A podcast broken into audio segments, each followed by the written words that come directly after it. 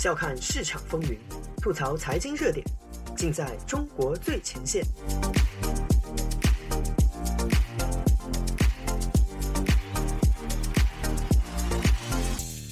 欢迎收听自由亚洲电台，这里是中国最前线，我是主持人子昭。今天是北美时间二零二二年七月四日，美国独立日。子昭在这里祝各位听众朋友国庆快乐。二百四十六年前的今天，为了反对不公正的殖民统治，美国国父们发布了独立宣言，宣告了一个新国家的建立。而我们知道，殖民统治一般来说都是被经济利益驱使的。但到了二十一世纪的今天，中华人民共和国版图内的某个地区依然存在要比当年英国在北美殖民残酷百倍的统治。但讽刺的是，这些殖民者好像也没有赚到什么钱。上期节目的最后，我们提到中国只有一个地方没有被卷入行政城市化的浪潮，就是新疆自治区。这片占据中国六分之一面积的中原视角称为西域，当地人称为东突厥斯坦的地方，至今仍然保留着好几个地区行政公署。许多颇有知名度的中型城市，如喀什、石河子，在地图上的标注却一直仅仅是个县级市。实际上，新疆自治区的行政区划十分的复杂混乱。从地图上看，除了作为地区行署所在地，还存在着一大堆归属不明确的县级市。仔细研究后，你会发现这些城市的管辖权并不在新疆自治区，还存在一个平行的。省级单位新疆生产建设兵团，一听名字你就知道这是一个军政一体的屯垦组织，或者说殖民组织。一九四九年中共建政之时，新疆的汉语人口比重不到百分之五，现在这个数字是百分之四十五，甚至更高。这是一九四九年以来几轮移民潮的结果。作为一个面积广阔、资源丰富的地方，新疆的人均 GDP 达到六万多人民币，在中国三十一个省级行政单位中排名中游。但当地的人均收入和各项人类发展指数却一直处于吊车尾的水平。不仅天山以南维吾尔族聚居的喀什、阿克苏、和田三地区极端贫困，即使是汉族聚居的较发达地区，也一样是依靠自然资源。支持的较简单经济，GDP 虽然不低，但当地财政。严重依靠转移支付，而三百万中国殖民者归属的独立于自治区之外的兵团省，其经济结构中第一产业比重居然高达百分之二十三，为中国境内所仅见。中国境内靠自然资源支撑经济的地区也不少，但新疆经济的一个突出特点在于当地极其缺乏资本，民营经济极不发达，与山西、内蒙等能源大省形成了鲜明对比。二零二一年，新疆自治区民营经济占比仅为三成左右，这里面大部分又是引资引进来的中国本部的民营企业，需要各种各样的优惠政策才才能。在这里经营下去，这些优惠政策包括了巨额财政补贴、免费的土地和配套建设，当然了，还有大量不可说的近乎免费的劳动力。天山南北在一千年前是亚欧大陆贸易的中心，即使在现代依然有经商的传统。二十世纪八九十年代，大批维吾尔人奔走于前苏联和东南沿海之间从事商贸，甚至一度垄断了中国不少城市地下外汇买卖，与今日的贫困凄凉完全不可同日而语。这批商人中就有曾经的中国女首富、东突厥斯坦独立运动的领袖热比亚女士。而新疆的中国殖民者也并非如今起始于国家机器之下的卑微画风，格隆系等资本玩家也曾盛极一时。而如今的新疆可以说是一片资本的荒原。如知乎博主一只种花兔所说：“本地资本不在大牢里，只以各种理由被拘捕的本地，尤其是维吾尔族企业家，就在慕尼黑，只以热比亚女士为代表的流亡海外的企业家群体。民间资本的凋亡让这里看起来就像一个大型的军营，或者更形象的说，劳改农场。”我们可以看看这个大劳改农场里面最重要的经济部门——棉花生产和棉纺织是如何运作的。首先，新疆的棉花并没有小粉红们相信的那么优质。实际上，相比于进口棉花，尤其是机械化大农场生产的美澳棉花，新疆棉在产量、价格、质量方面都毫无优势。二零二一年生产了过半数新疆棉的兵团还在发文要求到二零二五年主要质量指标要达到美澳的水平，更不要说这些棉花跟东南沿海的消费市场和出口加工基地之间近五千公里的距离。中国每年都要拿出数百亿资金对新疆棉花进行价格补助，但即使在这种情况下，纺织企业用新疆棉花依然是一种不得已，因为中国对进口棉花进行了严格的配额管制，用国产棉，尤其是新疆棉，很多时候只是为了交换进口棉花额度的需要。那么，如果就地把棉花加工成纺织品呢？实际上，新疆各主要产棉区确实都在大规模的招商引资建厂。以阿克苏一带的农医师为例，二零一六年他们去浙江引入大批纺织企业，让当地规模以上企业数翻了三倍。而且这些企业一度都非常赚钱，平均利润率一度达到两位数，跟东南沿海的成熟公司差不多。在此大好光景的刺激下，农医师提出了到二零二零年纺织业要实现两百六十八亿产值的卫星计划，但最后实际上只完成了三分之一，这还是在西方国家对新疆纺织品进行制裁前的水平。为什么会这样呢？中国纺织龙头企业路易达福老总曾经在一次会议上表达了这些晋江投资企业的心声：“我们就是冲着你的补贴来的呀。”新疆虽然产棉花，但并没有竞争力，又远离国内消费和出口市场，产缺乏产业配套，唯一的优势就是各种各样惊人的优惠政策。在中央政府的疯狂补贴之下，这些去新疆的企业可以享受低于百分之一的综合税率，更不要说土地、环保等各方面的绿灯。指望这些奔着快去快回捞一把就走的企业能稳定造血，最终实现当地经济的自己，那未免太天真了。纺织企业历来是跟着成本跑得最快的。二零一六年之前进入新疆的企业，二零一八年随着补贴减少，利润率开始直线下降，又准备按照正常的经济规律向东南亚大举跑路了。就在此时，从二零一七年开始，新疆土著族群，尤其是维吾尔人，开始被大量关入再教育营。我用比较中性的描述称之为“大进场”。这些近乎免费的劳动力确实短期内改善了一些纺织企业的盈利，但在二十一世纪，你重现十九世纪美国南方的奴隶农场，这事儿让西方各国最愿意和中国做生意的资本家都看不下去了。各类制裁措施开始陆续出台。新疆到底发生了什么？目前得到各方面一致承认的是，有超过一百万以维吾尔族为主的当地土著被从自己家里带走去了他们无法选择的地方。按中国政府的说法是去职业培训，而更多的人认为这是强制劳动。而没有带走的人则被迫放弃自己的民族习惯和宗教信仰。多国人权活动人士说这是种族灭绝行为。中国则声称新疆的土著人口这些年里还增长了。但对于土著们大规模进场这件事本身，中国当局甚至是当做正面新闻在宣传的，说这种工厂让当地人脱了贫，生活有了保障。云云。其实这些话在一百多年前，那些给奴隶制辩护的人也是这么说的。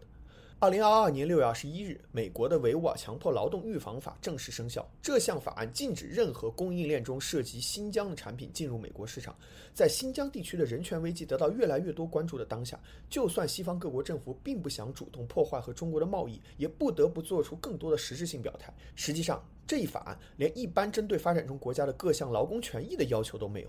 只要求给予工人最基本的人身自由，这真的不能怪帝国主义找你茬，是你做的实在太过分了。据统计资料显示，二零二一年第二季度以来，为了优惠条件入疆使用再教育营的强迫劳动的企业，产值都出现了直线下滑。当然，我现在用大进场描述当前新疆地区的人道主义灾难，并不是否认再教育营里骇人听闻的人身伤害和性犯罪等罪行。新疆当下虽然基本上还在古拉格的阶段，还没有进入奥斯维辛。但纳粹也不是一开始就打算灭绝犹太人的。臭名昭著的万湖会议召开之时，德国已经发动了世界大战，并在多条战线上陷入被动。今日中国的处境尚没有那时候德国般窘迫，还能以经济资源的角度去执行种族迫害。但随着天降伟人和他带领下的中国社会日趋疯狂，很难保证他们永远不会变成真正的纳粹。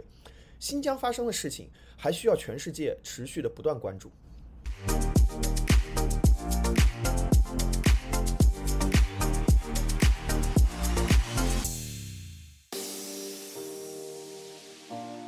用财经视角剖析热点中的深层逻辑，嬉笑怒骂间把握喧嚣下的中国脉动。内容相当靠谱，形式绝不严肃。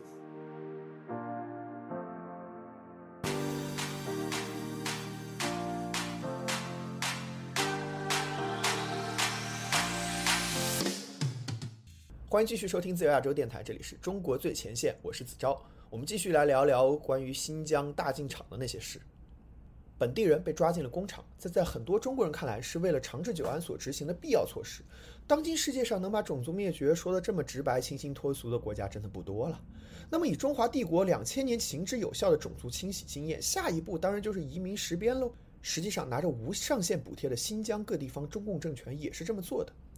以兵团省为例，他们从二零一六年开始大批招募中国本部的殖民者，一家三口落户可以给四十亩地和免费住房，七点五万人民币补贴，一个人还可以拿到职工身份享受社保。为了鼓励生育，还要求必须带孩子的家庭才能拿到这些福利。这些移民大部分来自陕北、甘肃、宁夏等和新疆气候接近的贫困山区，绿洲边缘肥沃的四十亩灌溉农地对他们应该是有相当吸引力的。可这些人真的能像天降伟人所相信、粉红黄汉所声称、海外突厥民族人士所担心的那样，在新疆实现种族清洗，把这里变成汉人的家园吗？啊，可能并没有那么简单。这四十亩地并不是白送的。官方对这些殖民者的定性叫做土地、职工、民兵三位一体。种这四十亩地需要承担各种维稳徭役，消耗大量时间用于各类民兵训练。实际上，大部分训练和大学生军训一样，和实际战斗无关，纯粹是训练服从性。土地确权和维稳徭役挂钩的原因大家都懂。但更重要的是，必须要从农业收益中拿出一部分来缴社保，而且与城市中产习惯的公司负担大部分社保不同，兵团人需要缴纳超过百分之二十四的社保基金。种地的兵团职工虽有职工之名，但经营上不过是自负盈亏的小农，这一负担是非常沉重的。当年美国西进运动的农民，如果要承受比别处更重的税，还要天天被华盛顿的政客们动员起来服各种奇怪的徭役，那我们现在生活的加州恐怕依然是荒野吧。与被抓进厂里再教育的土著不同，如果这些殖民者真的觉得这个地方是坑，一定要走，那硬拦也是拦不住的。这些人老家虽然确实不如新疆，但东南沿海去打工也永远是一个强有力的替代项。而天降伟人和他手下的新疆政权，把这些殖民者哄来，是要他们扎根石边服各类维稳徭役的，像中国本部的农民那样，把自己的土地流转给专业种植户出去打工挣钱，这种好事是绝对不能允许的。这使得在新疆这样一个开发较晚、天生适宜于大规模机械化生产的灌溉农业区，已经有良好商品农业生产基础的条件下。土地经营的集约化程度反而在不断降低，这进一步恶化了农业区的经济发展水平和财政自给能力，变得更加依靠中央的转移支付，也就是中国本部沿海地区通过出口贸易创造的财富。这些憋屈的殖民者承担着高额的社保税，更预示这种殖民几乎难以避免的惨淡前景。二零一九年，仅新疆生产建设兵团就需要中央财政掏出两百多亿补贴社保亏空。实际上，新疆的中国殖民者社会是全中国最老化、社保压力最重的一个群体。单独拿出来看，甚至超过以亏空严重著称的黑龙江省。最直接的原因当然是劳动力人口的大量流出。新疆的这些中国殖民者，自1949年以来，每一波人都有着浓重的流放者心态。这些人从来到这片土地的第一天就高度依赖于体制存在，他们占有的资源完全依靠他们背后那个强大的祖国来获取。那么很自然的，如果有机会回到中国本部，工资更高，生活更自由，为什么不去呢？新疆无论在经济上还是政治上，都可以说是中国前三十年的活化石。这个社会能吸收人口的唯一工具，就是靠上面给的钱支支持的体制红利，比如各类援疆项目，这吸引来的只是更多蝗虫一般吃财政供养的人。比如说那些号称要去支援边疆的爱国粉红们，其效果就是让运进沙漠里的冰淇淋化得更快。为了填上前几代殖民者逃走留下大坑，只能大规模招募现在这些平均文化水平不到小学的西北农民。这些人或许没有更好的选择，只能够成为当代的农奴。但面对自己在沙漠边缘终年辛苦耕作，需要拿出大笔金钱给城里的黄粮人口填社保窟窿的现实，他们所能做的也只是给自己的未来或者下一代创造离开这里的机会。这些新建的殖民据点很难避免重复九十年代新疆南部地区中心城市的汉人社区那样逐渐衰败的命运。至于这个过程还能否像上次那样比较和平，那就要看他们背后到时候是否还有一个强大的祖国了。但这跟殖民者或者土著本身的关系并不大，很大程度上取决于天降伟人实现他所谓伟大复兴的决心。当然了，很多中国人，可能也包括天降伟人自己，根本就鄙夷按照经济利益的庸俗视角去分析所谓新疆问题。在他们看来，为了维护所谓的固有神圣领土、战略安全、长治久安，总之都是哦对对对的理由。付出多大代价，犯下多少罪行，都是可以接受的。但我们回顾历史，类似这样以帝国强制力量主导、违背经济规律，并以牺牲土著利益为代价的开发，成功的实在寥寥无几。民间自发殖民，甚至为了自主拓殖权益不惜跟母国造反的英国人，最终拥有了广阔的新大陆；而在国家保护下去开拓的法国人，保不住卧榻之侧的阿尔及利亚。日本以举国之力殖民满洲，虽然在工业建设方面取得了不俗成绩，但在经济上依然是一笔亏本买卖，并为这块土地陷入与诸多强国的长期地缘冲突，直接引发了毁灭帝国的战争。而今日中国对所谓新疆西西弗斯式的殖民行动，其未来可能爆出的影响，很可能不仅仅是遭受一点制裁而已。本期节目就到这里，我们下周同一时间继续相约中国最前线，再见。